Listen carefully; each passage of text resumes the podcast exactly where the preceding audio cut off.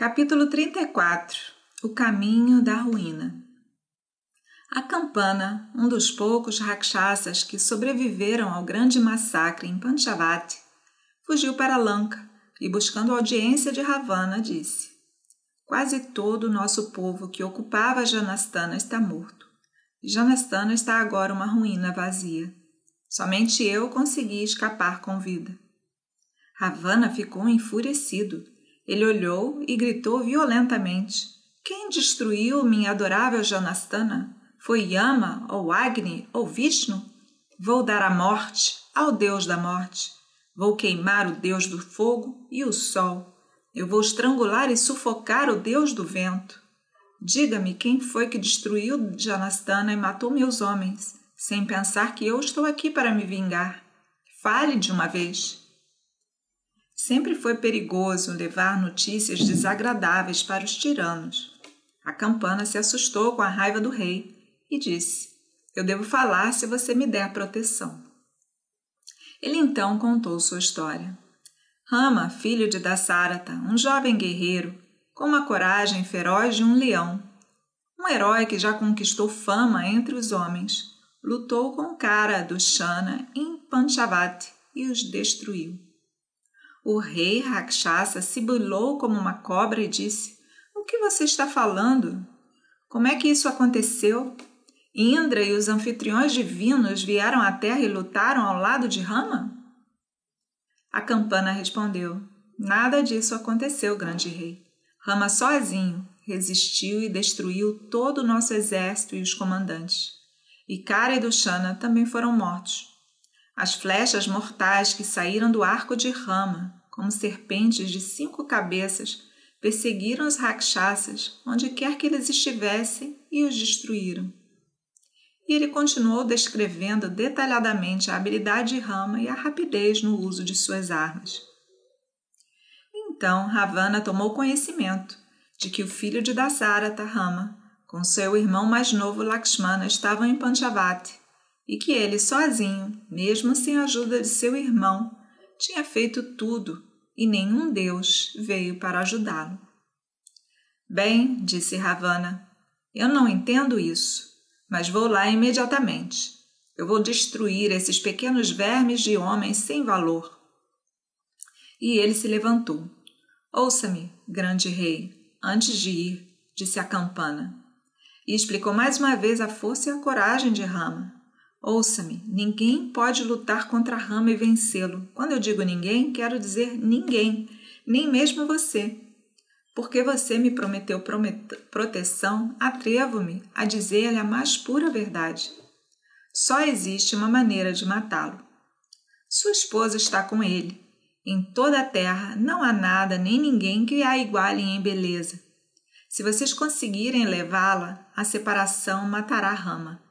Tão grande é o seu amor por ela. Pense em como você pode fazer isso. Não pense em vencê-lo em batalha. Quando soube da beleza de Sita, o desejo do Rakshasa foi aceso. Ele começou a pensar que a derrota de Kara e seus companheiros foi realmente um evento feliz, pois deu a ele a oportunidade de ganhar mais uma bela rainha e esposa. Ele aceitou o conselho de Acampana e disse: Amanhã de manhã eu irei. Eu acho que o seu plano é bom. Assim, Ravana saiu em sua carruagem voadora puxada por mulas, que brilhava como a lua entre as nuvens, enquanto acelerava rápido no ar. Ele foi direto para a morada de Marisha. Marisha deu as boas-vindas ao seu rei e perguntou qual o propósito urgente que o levou até ali. Ravana respondeu: Ouça-me, Marisha. Você e só você pode me ajudar. Janastana foi destruída e também todo o exército que eu havia posicionado lá. Tudo isso foi feito por Rama, filho de Dasarata. Não é incrível? Para eu mesmo me vingar dele, estou decidido a levar a sua esposa. Para isso, preciso do seu conselho e ajuda. Marisha, cuja experiência com a destreza de Rama havia cauterizado em sua alma, ficou horrorizado e tentou dissuadir Ravana dessa ideia louca. Que plano é esse? Algum inimigo, determinado a te destruir, mas fingindo ser seu amigo, deu-lhe esse conselho de levar Sita. Quem te deu esse conselho deseja o fim da raça Rakshasa. É como aconselhar você a colocar sua mão na boca de uma cobra adormecida e puxar a sua presa. Você não está feliz em casa com suas esposas devotadas? Volte para elas e aproveite sua vida e prosperidade. Querer a esposa de Rama é o caminho para a desgraça e destruição e para a aniquilação da raça Rakshasa. Ravana de dez cabeças voltou para Lanka, pois o conselho de Marisha apareceu correto para ele. Ravana deve ter lembrado da omissão no conjunto de bênçãos que ele havia recebido. Ele tinha obtido imunidade aos ataques de todos os seres, exceto homens. As flechas de Rama haviam atingido e matado todo o exército com Kara, Triciras, Tushana e outros poderosos guerreiros. Pensando nisso tudo, Ravana aceitou o conselho de Marisha. Mas o destino não o deixou em paz. Ravana estava sentada em seu trono, com seus conselheiros ao seu redor. A majestade brilhava em seu rosto como uma chama sacrificial alimentada com ghee, e seu corpo poderoso mostrava as cicatrizes de muitas feridas recebidas em batalhas vitoriosas contra deuses, asuras e outros. Sua coragem e força eram ilimitadas, assim era o seu Adharma. Ninguém se igualava em perseguir devas, estragar sacrifícios e pegar mulheres. Os conselheiros dos devas e dos asuras tinham medo mortal dele. Ele era um terror para todas as criaturas desfrutando da riqueza e de muitos prazeres, livre do medo da morte. O governante de Lanka não conhecia mestre ou rival e não temia a Deus nem ao pecado. Com suas dez cabeças, olhos grandes e membros enormes, sua figura era terrível, mas também possuía as marcas da realeza. Vestido lindamente, adornado com joias, enquanto estava sentava no seu trono, rodeado por seus ministros. No meio do esplendor do mundo roubado, de repente apareceu diante dele, como uma visão, sua irmã Surpanaka, sangrando, mutilada, uma forma de dor, tristeza e vergonha, enquanto todos olhavam para ela com olhos silenciosos, atordoados e horrorizados, sua angústia explodiu com palavras que queimavam. Que idiota é você! afundado em prazeres sensuais e arrogantemente seguro na sua soberania? Você não está vendo o perigo mortal que ameaça sua existência na sua porta? Com certeza, o rei que está bêbado de arrogância e morto para todos os presságios que ameaçam seu governo está condenado à vergonha e à destruição. Ninguém tem menos importância ou é mais desprezível do que um governante que cai por sua própria negligência.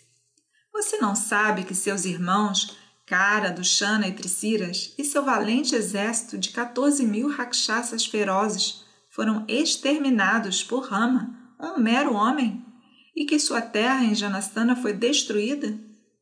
No momento eu vi um único guerreiro orgulhoso, com a brilhante pompa de guerra, e em seguida eles foram atingidos e mortos pelas flechas daquele homem, espalhados no chão como uma colheita madura devastada por uma terrível tempestade de granizo. E você me vê, sua própria irmã, desgraçada, mutilada e com o coração partido. Você não pensa em vingança? Você, um herói, um irmão, um rei?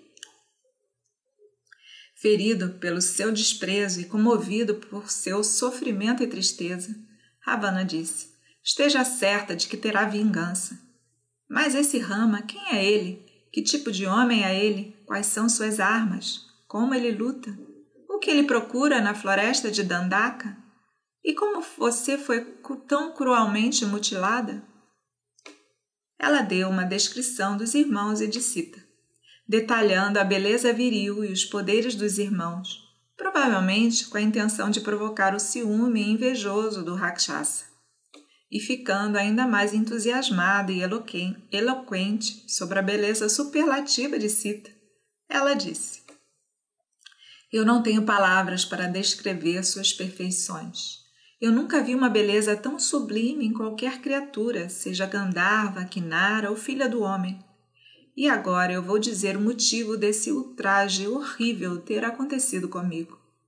Ao ver essa cita, eu senti que ninguém além de você a merecia e que ela era totalmente digna de compartilhar sua cama, e por amor a você tentei trazê-la. Lakshmana, que estava por perto, impediu e, saltando sobre mim, me desfigurou e desgraçou assim. Por você sofri, sofri tudo isso. Se você deseja se vingar desse insulto e proteger a honra da raça, levanta-se e vá de uma vez. Além da vingança para o insulto que sofri, assegure para você uma esposa digna. Você, se você a capturar e desonrar Rama, os espíritos dos guerreiros que foram mor mortos em Dandaka ficarão satisfeitos. Eu também sentirei que reparações foram feitas para minha desonra. Você não sabe a sua própria força. Você pode facilmente pegar Sita e trazê-la e você pode permanecer indiferente ao insulto à sua raça? Cara e Dushana estão mortos de Janastana porque eles ousaram se opor à rama. Pense em tudo isso e faça o que é certo. Salve, ó, oh, salve a, a honra da nossa raça. Ouvindo essas palavras de sua irmã e seu elogio à beleza, beleza de Sita, Ravana encerrou a assembleia e retirou-se para pensar sozinho. Ele teve que pensar e pensar novamente, porque ele lembrava o que Marisha tinha dito. Ele pesou os prós e contras e, finalmente, chegando a uma decisão, ordenou que sua carruagem fosse mantida pronta em segredo. Sua carruagem dourada, puxada por mulas com rostos de demônios, estava pronta. Subindo nela, ele atravessou o mar, a terra e as cidades. Enquanto ele olhava da sua carruagem mágica, para a visão da estação de verão lá embaixo, sua paixão ficou mais forte. Ele alcançou o ashram de Marisha, encontrou Marisha, com cabelo com tranças e vestido com cascas de árvore, vivia a vida de uma seta. Vendo seu rei e parente, Marisha recebeu Ravana devidamente e disse: Por que você veio até aqui uma segunda vez e sem aviso prévio? Ravana, hábil na fala, começou. Eu estou em grandes apuros, dos quais só você pode me salvar. Eu imploro por ajuda. Você sabe como meus irmãos, sob minhas ordens, governaram Janastana e como eles e seus guerreiros não encontraram oposição em todos esses anos. Mas agora esse homem, Rama, matou todos eles com seus exércitos. Sem carruagem e de pé no chão, suas flechas perfuraram até a morte todo o nosso povo. Hoje, na floresta Dandaka, livre dos rakshasas, os rishis vivem sem medo.